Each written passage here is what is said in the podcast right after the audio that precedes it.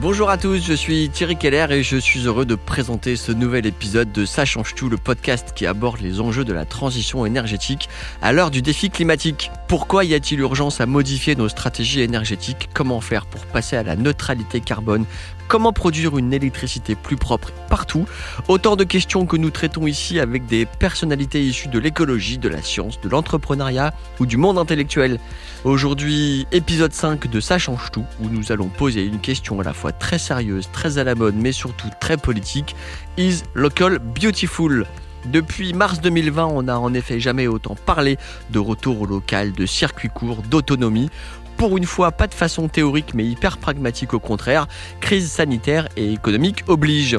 Malmenés par la mondialisation, prise au piège de l'économie du flux, nos sociétés complexes et interdépendantes se sont soudain découvertes un regain de passion pour un concept que les historiens datent du début du XXe siècle, le localisme. Mais poser aujourd'hui la question Is local beautiful prend un tout autre relief que si on s'était posé dans le monde d'avant. Qu'est-ce que le local au juste Comment ça marche Comment ça se finance Est-ce vraiment le Graal Le rêve des collapsologues d'une organisation de la société fondée sur de petites communautés est-il en passe de se réaliser Pourra-t-on un jour recommencer à penser global? Ce sont toutes ces interrogations que j'ai le plaisir de partager avec nos trois invités.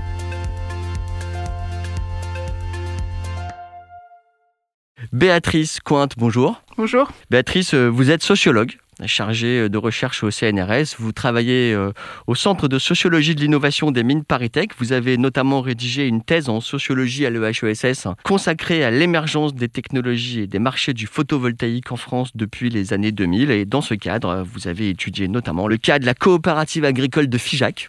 Euh, vous nous direz si ce modèle peut être généralisé et sinon comment il peut être intégré dans un système plus global euh, précisément.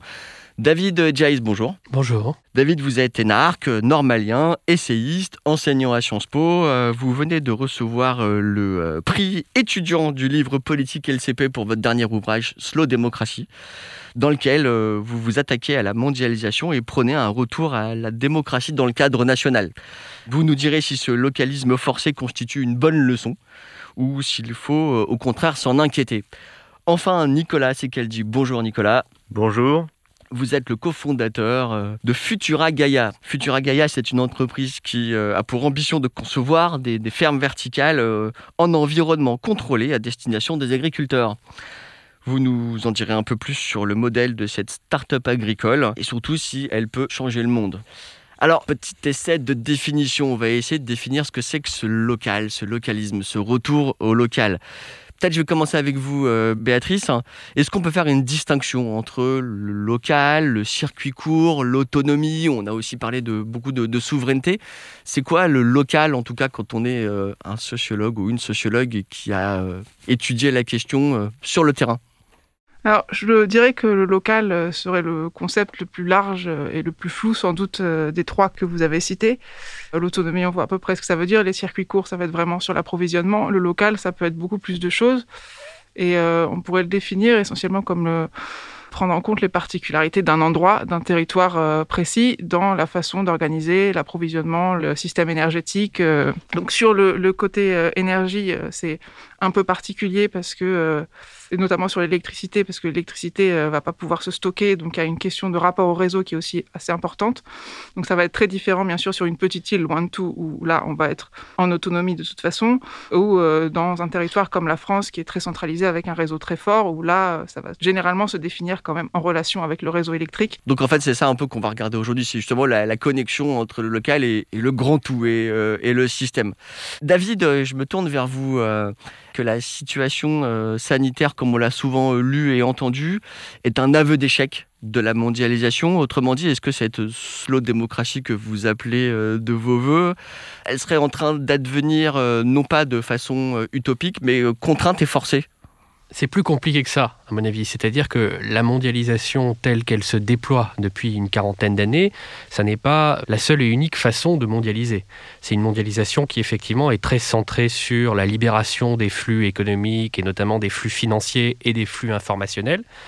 Avec un concept très important qui est celui des chaînes de valeur globales, c'est-à-dire au, fond une série de sous-traitants comme un jeu de domino éclaté dans le monde entier, un enjeu très fort pour la logistique et au fond l'idée que il n'y a plus d'adéquation entre la démocratie politique qui continue à se penser très largement à l'échelle nationale et euh, la circulation économique qui se fait à l'échelle globale.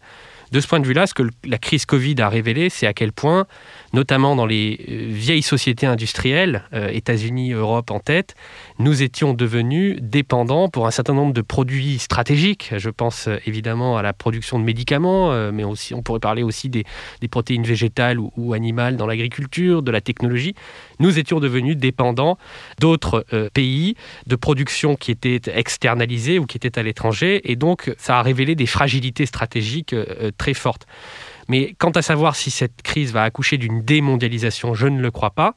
Et pour ma part, je pense qu'il faudrait un petit peu remettre la mondialisation sur ses pieds, c'est-à-dire mondialiser ce qui doit vraiment l'être, ce qui doit faire l'objet d'une coopération internationale, à commencer par les biens publics mondiaux, euh, le vaccin, la lutte contre le changement climatique, euh, la connaissance et en revanche être capable de retrouver effectivement une autonomie stratégique au niveau européen et au niveau national sur un certain nombre de secteurs qui sont jugés vitaux. Euh, on parlait tout à l'heure des médicaments, c'est aussi le cas euh, de l'alimentation euh, ou encore, dans une certaine mesure, de l'énergie. On parlait d'État-nation et de retour au concept de souveraineté. Je m'adresse à l'intellectuel qui est face à moi. Est-ce que là, il n'y a pas quelque chose de l'ordre de la victoire du girondisme contre le jacobinisme, ou précisément, on en parlait rapidement sur le concept d'écosystème, où tout à coup, ce sont de petites entités très décentralisées qui prennent à leur charge peut-être euh, une nouvelle organisation de la vie en société bah, Ce qui est certain, c'est qu'on a découvert qu'il était possible de construire localement des écosystèmes d'entraide, de solidarité. Et puis, euh, c'est vrai que globalement, il faut aller vers ce que j'appelle l'augmentation de la valeur ajoutée territoriale, c'est-à-dire mieux prendre conscience localement de la chaîne de valeur et de la chaîne de solidarité que nous pouvons former. Et c'est absolument nécessaire d'aller vers ça. Pour autant, il y a un certain nombre de choses qui ne peuvent pas euh, être simplement dans la, la circularité locale. On parlait tout à l'heure des réseaux électriques qui sont assez centralisés et qu'il est nécessaire de centraliser à une plus grande échelle pour justement avoir cet effet de solidarité si jamais il y a une panne ou une déficience dans un point local du système.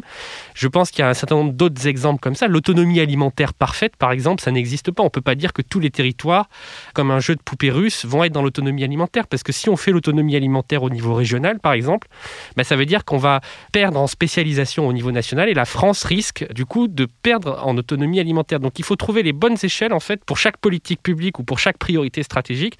Et le local n'est pas la solution à tous les problèmes. Il y a des systèmes complexes.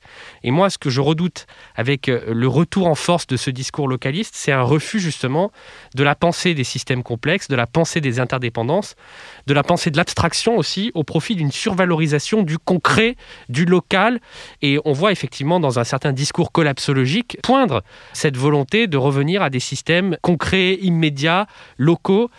Alors forme d'âge d'or, de pureté. Euh. Voilà, il y, a une dimension un peu mythologique là-dedans, alors qu'une grande partie en réalité de notre bien-être, et je pense pas simplement à notre bien-être matériel, vient justement de ces interdépendances. Moi, je plaide plutôt pour une bonne maîtrise des interdépendances, pour une bonne réappropriation par la puissance publique aussi d'un certain nombre de flux et de forces qui parfois nous dépassent mais certainement pas pour euh, en finir avec les systèmes complexes et revenir à du tout local. Ça n'aurait simplement aucun sens. Alors justement, euh, vous nous euh, parliez d'échelle et je me tourne vers vous, Nicolas Sekeldi.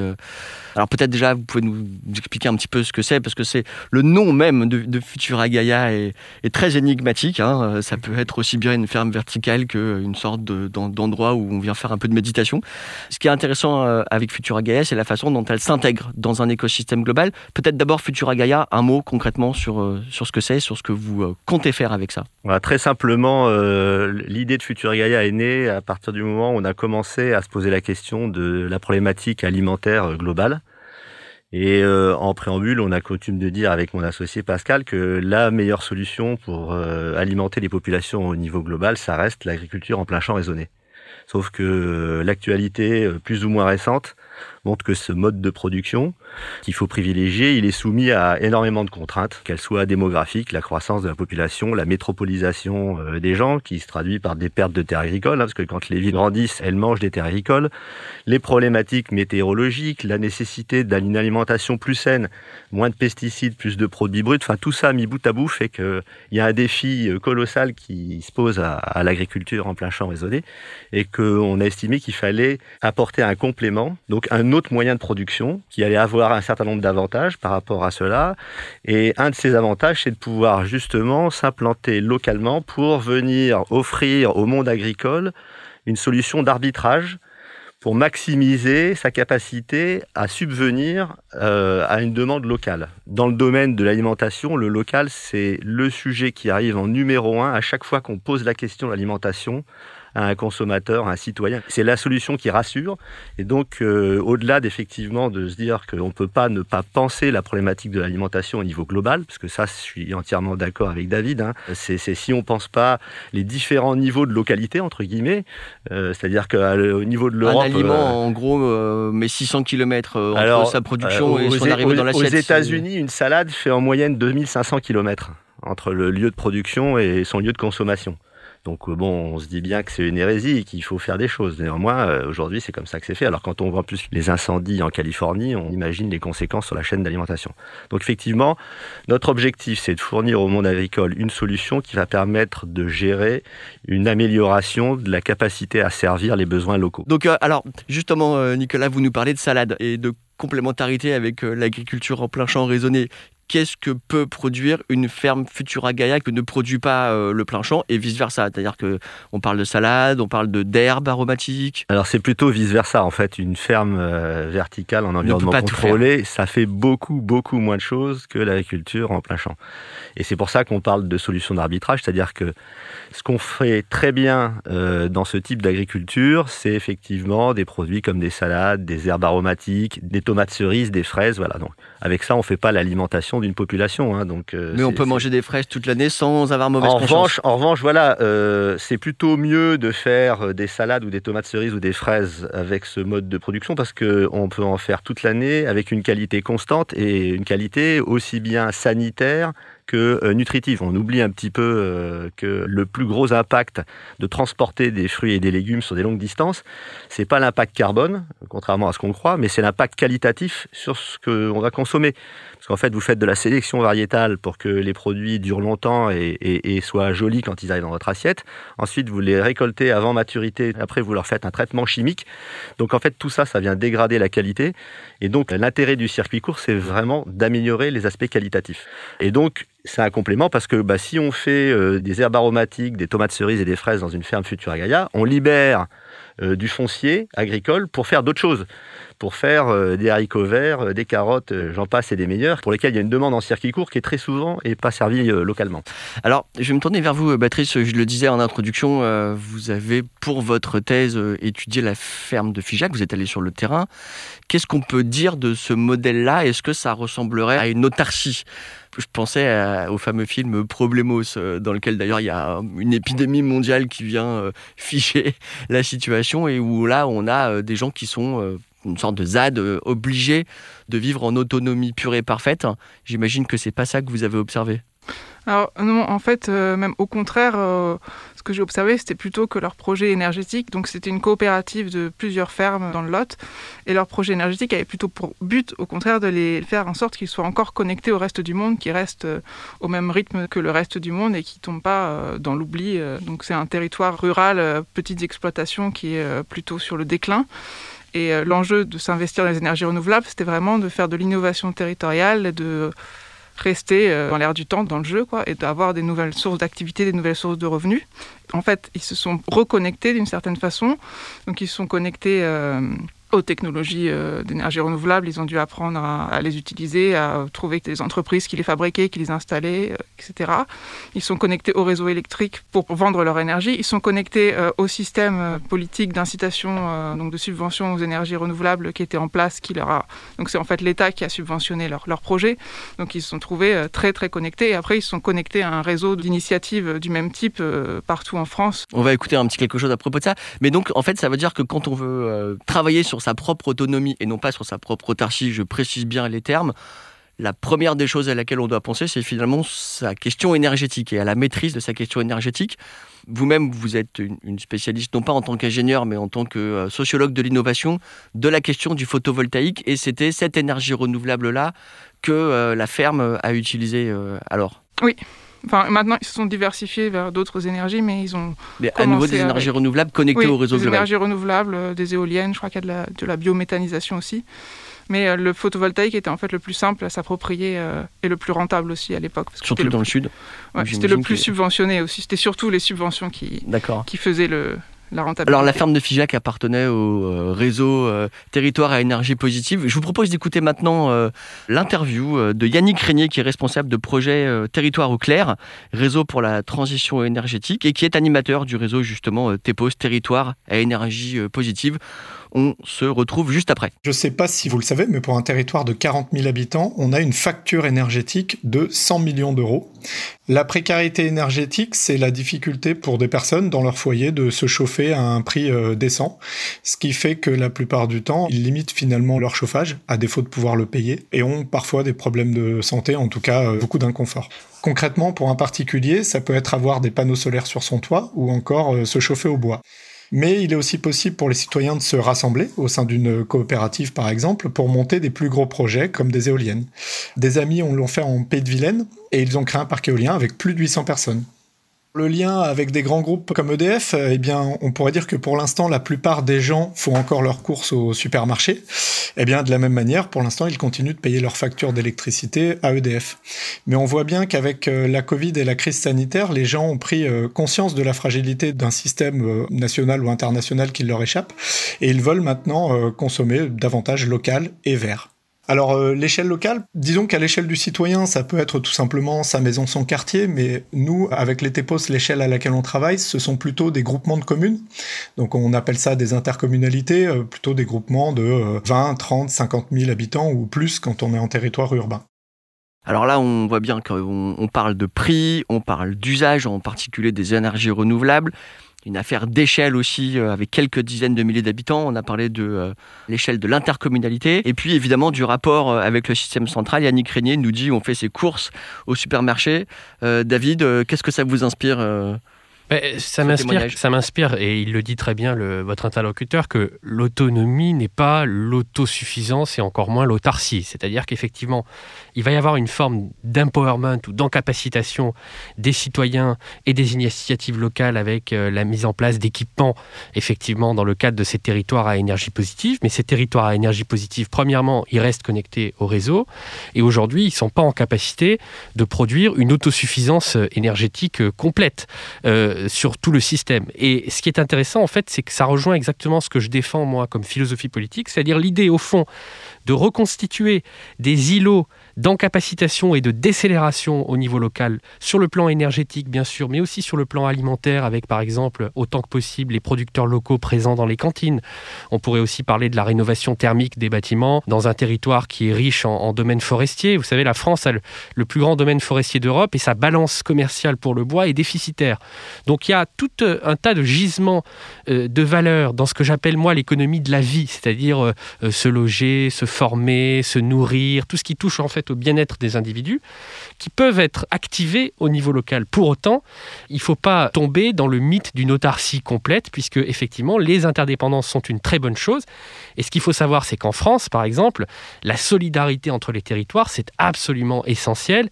C'est ce qui permet d'éviter que certains territoires, après un choc économique, par exemple, soient complètement laissés à l'abandon. C'est d'ailleurs une grande différence entre le système libéral américain et le système républicain français. Le système libéral américain, quand les usines General Motors ont été fermées, par exemple, vous avez des territoires qui ont connu un choc démographique. La ville de Detroit, par exemple, a perdu 50% de ses habitants entre 2000 et 2010, et elle a fait faillite en 2013, avec aucun système de réassurance au niveau fédéral pour venir l'aider. En France, la Lorraine a malheureusement connu un choc industriel très dur avec la fermeture des aciéries, de la sidérurgie, etc. dans les années 80. Mais il y a un système de circulation invisible des richesses au niveau national avec évidemment les administrations publiques, les transports transferts sociaux, les pensions de retraite, et puis le fait que les Français circulent aussi à l'échelle du territoire national, qui fait que certains territoires ont en quelque sorte été tenus à bout de bras malgré la rudesse du choc économique. Et ça, c'est quelque chose d'extrêmement important. Et ce que les collapsos autarciques ne comprennent pas, c'est que si on tombe dans une illusion au fond de l'autarcie complète du territoire, tout ce système de solidarité invisible, ces mille fils invisibles qui relient tous les bouts de territoire et tous les groupes sociaux du pays, risque d'être cassé. Et au fond, ça va être une terrible compétition où seuls ceux qui sont déjà les plus outillés, les plus riches, les plus armés tireront en quelque sorte leur épingle du jeu. Béatrice, c'est cette interconnexion avec le système global qui est intéressante.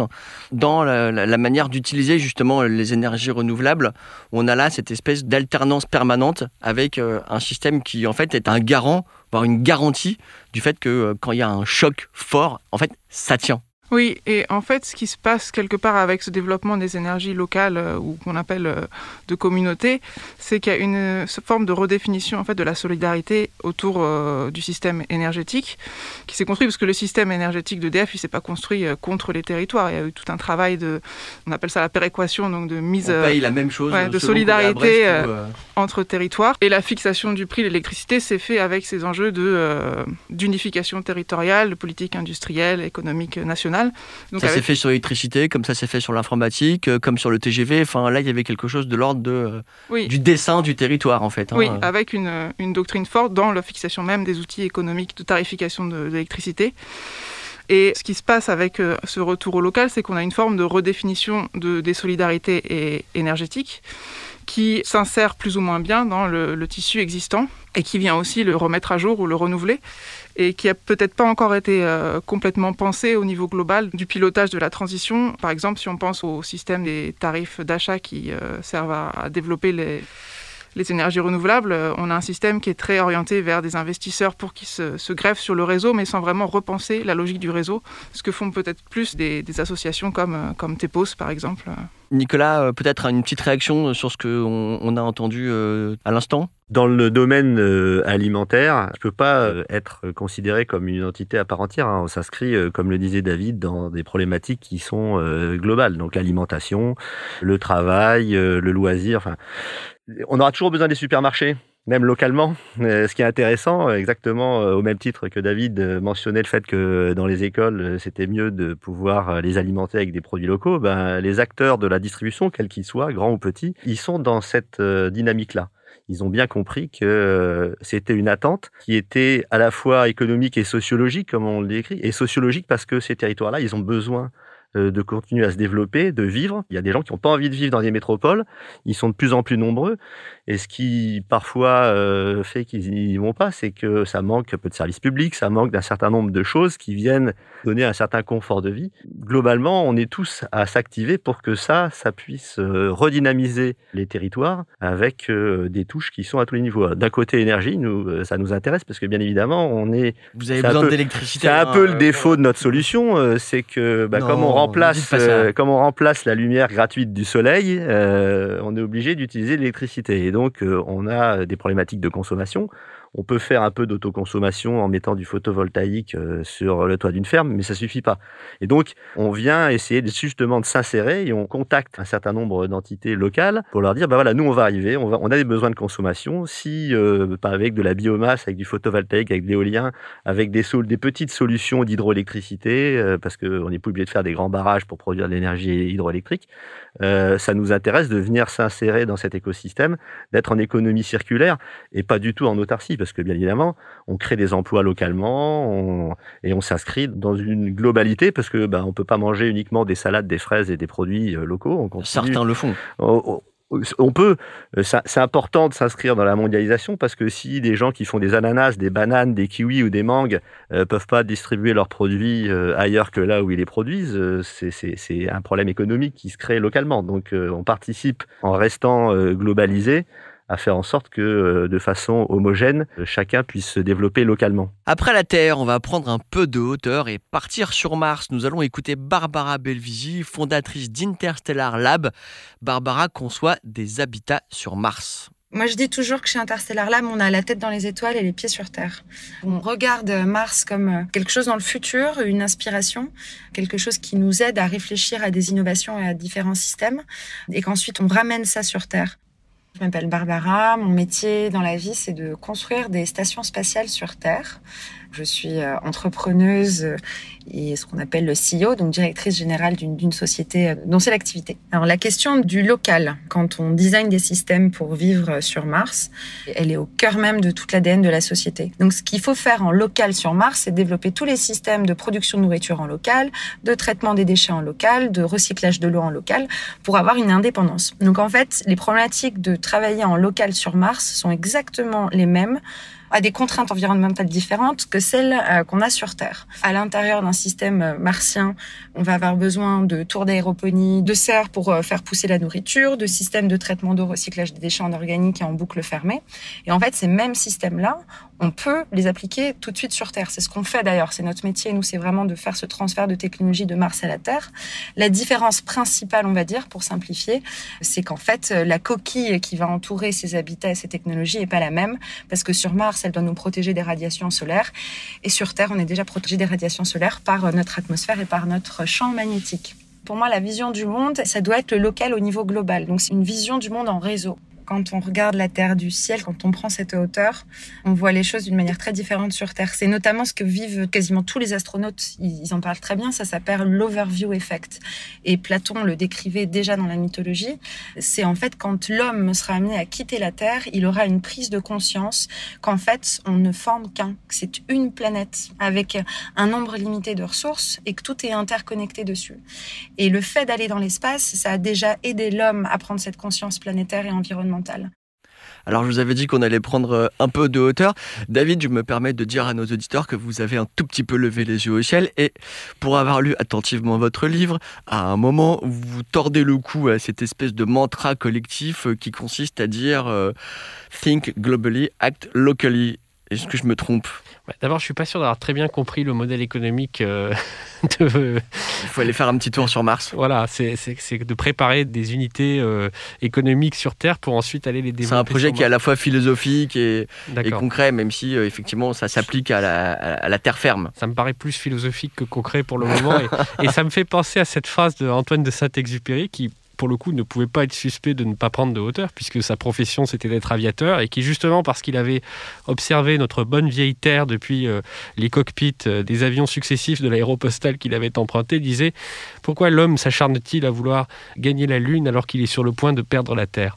Et au fond, pour revenir à votre question, Think globally, act locally, c'est l'expression d'une forme de naïveté, en fait, parce que c'est vrai qu'une très grande partie de nos systèmes d'action, de ce que les anglo-saxons appellent agency, ont été construits au niveau de l'État. Hein. Aujourd'hui, on voit bien, par exemple, que on n'arrivera pas à conduire la transition écologique si on met pas, en quelque sorte, si on ne mobilise pas les capacités étatiques.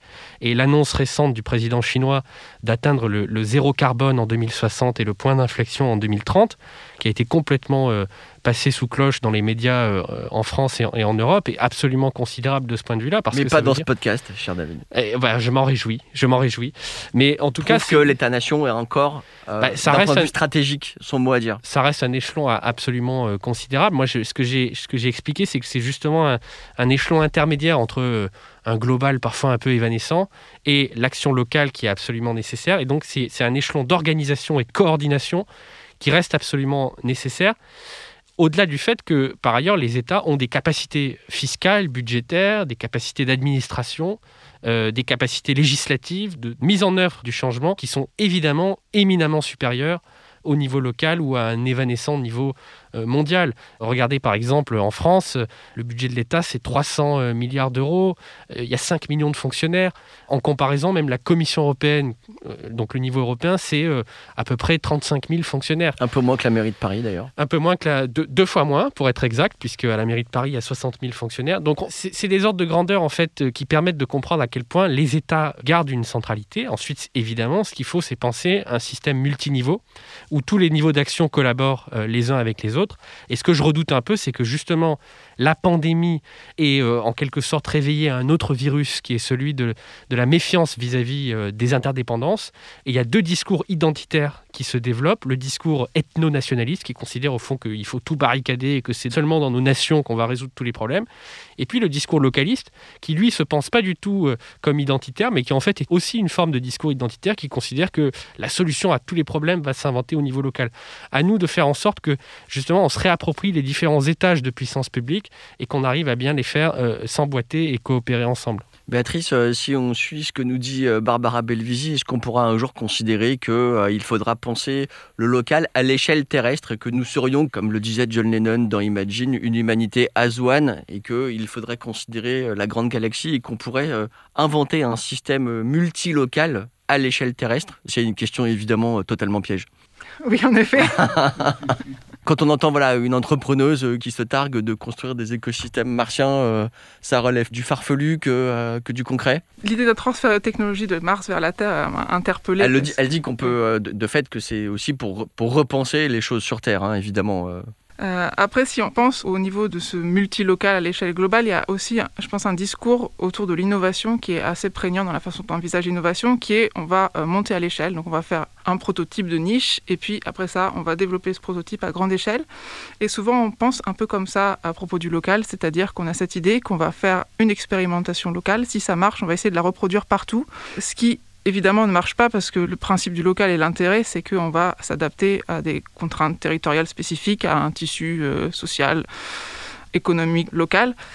Et l'idée serait plus d'avoir des façons d'agir qui soient pas directement transposables, mais qui permettent de réfléchir de façon locale. Puis aussi des modes d'organisation, comme euh, pour rejoindre un peu ce que disait David, qui coordonnent tout ça, mais sortir un peu de cette idée qu'on va avoir une expérimentation qui va fonctionner, et donc on va essayer de refaire ça partout exactement pareil, parce que c'est ça qui marche qui euh, en général en fait aboutit plutôt à dire bah on a des expérimentations partout et on fait que des expérimentations. Nicolas, est-ce que vous vous êtes inspiré du personnage de Matt Damon euh, dans Seul sur Mars qui fait pousser ses pommes de terre? Dans un univers extraterrestre en euh, pensant à lui avez-vous pensé à faire Futura Gaia? Pas vraiment. Euh, à l'origine du projet, il y a eu deux sources différentes. Euh, mon associé, il a goûté une fraise au mois de décembre au Canada qui sortait d'un environnement confiné où sa fille faisait de la biostimulation. Et moi, je me baladais euh, dans ma Picardie adoptive, parce que je suis plutôt corse d'origine, et je voyais des friches industrielles de partout, et je me disais, ça va être très compliqué de faire revenir de l'industrie dans ces endroits-là. Pourquoi on transformerait pas ces endroits abandonnés en nouvelles zones de culture? Parce qu'il y en a besoin, et donc euh, bah, une problématique de redynamisation du tissu local, de création d'emplois avec un niveau de compétence faible, parce que c'est quand même ce dont on a besoin. Hein. Il faut effectivement continuer à faire des jobs de data scientist, de développeurs, de choses comme ça. Euh, y en a besoin, mais euh, on a aussi des populations euh, très importantes qui, elles, ont besoin de pouvoir euh, s'intégrer socialement et dans des métiers qui sont adaptés, en tout cas, à un instant T, à, à leurs capacités, à leurs compétences. Et c'est aussi une des fortes motivations qui nous anime.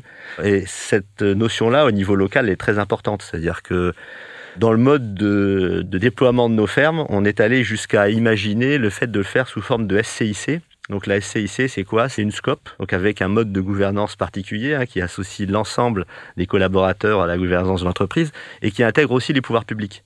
Ça veut dire que vraiment, Demain, dans une ferme Futura Gaia, on pourra avoir une mairie qui va mettre à disposition du terrain. On va avoir des acteurs locaux de la distribution qui vont être aussi des associés de, de cette SCIC et qui vont vendre les produits. Euh, la mairie est donneur d'ordre pour ses écoles. Les citoyens peuvent être actionnaires. Alors ça, ça paraît un peu utopique. C'est quand même beaucoup moins compliqué que de faire des trucs sur Mars. Hein, je vous le dis. C'est une histoire de gouvernance, mais justement, c'est. Des gens autour d'une table, parfois, c'est un peu complexe. Hein. Ouais, mais c'est un très beau défi et je pense que quand tout le monde y a un intérêt collectif, ça peut euh, aboutir de façon assez euh, vraiment significative. Donc euh, on va, jusque-là dans, le fait de gérer localement cette problématique. Alors on a bien compris que local n'est beautiful que s'il s'intègre dans un système plus large, plus complexe, qui a besoin d'être administré. Béatrice Coin, David Jays, Nicolas Sekeldi, merci encore à tous les trois. Ça change tout, c'est terminé pour aujourd'hui. N'hésitez pas à liker, partager cet épisode, mais aussi tous les anciens podcasts de cette série sur la transition énergétique proposée par EDF. On se retrouve bientôt pour parler biodiversité, un sujet qui s'annonce à la fois passionnant et pas si consensuel que cela. Salut à tous